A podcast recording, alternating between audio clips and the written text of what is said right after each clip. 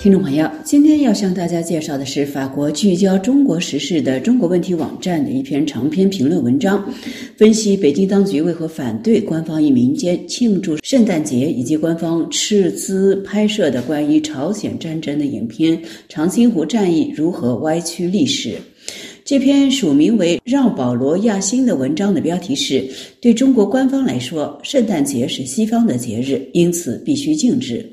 文章指出，二十多年来的全球化进程导致西方的物质与文化大规模的流入中国，但在过去的十五年期间，在反对西方文化入侵的保守儒家知识分子的支持下，习近平在其第一个任期结束时就开始亲自倡导传统文化的复兴。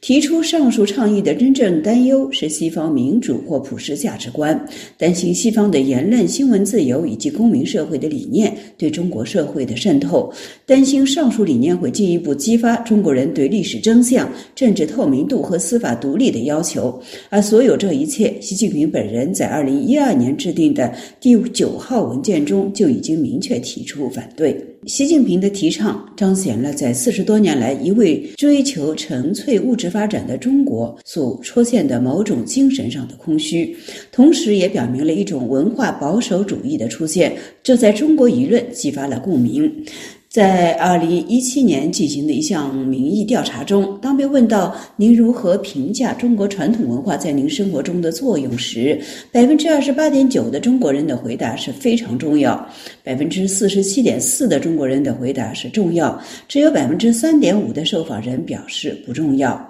与此同时，官媒配合发动反圣诞节运动，强调圣诞节是西方的宗教节日。最重要的是，再度回顾了十九世纪和二十世纪。西方国家对中国的羞辱，中国的一些省级行政部门甚至发布禁令，禁止庆祝情人节、复活节、万圣节，甚至四月一日愚人节等来自西方的节日。中共的意识形态专家、常委中排名第四的王沪宁，在圣诞前夕通过新华社向中国基督教界发表讲话。重申需要将外国宗教汉化，使其教义适应中国文化的特点。换言之，要尊重党的绝对主权，包括在精神领域。十二月二十四日晚平安夜，北京广播电视台呼吁中国人民必须铭记长庆湖保卫战。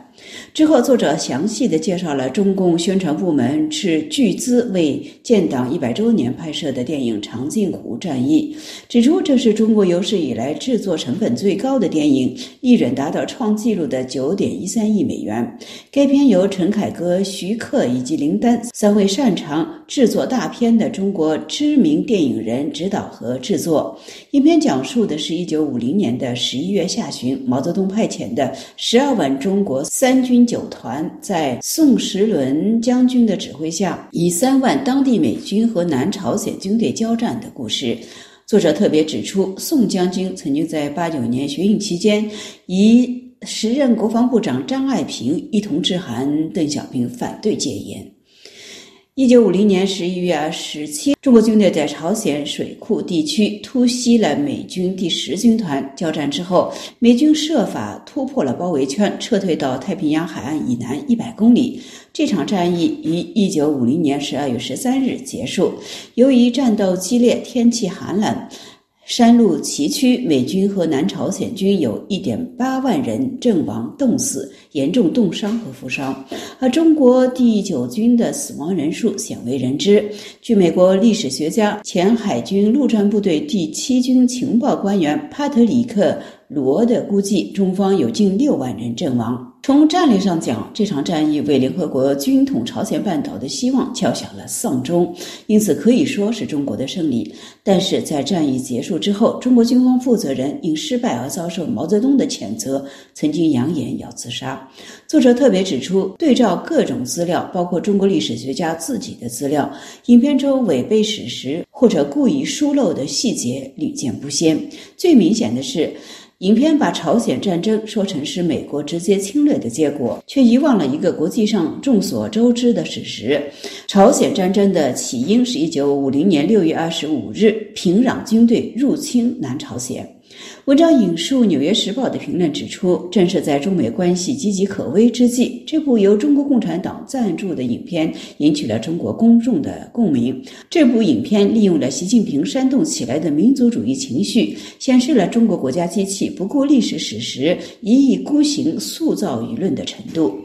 北京电影学院教授孙红云同样持批评态度。在谈到影片的巨额预算时，他指出，习近平为纪念党的诞辰一百周年而委托制作的这部影片，象征着资本与政治宣传非同寻常的完美的一次合谋。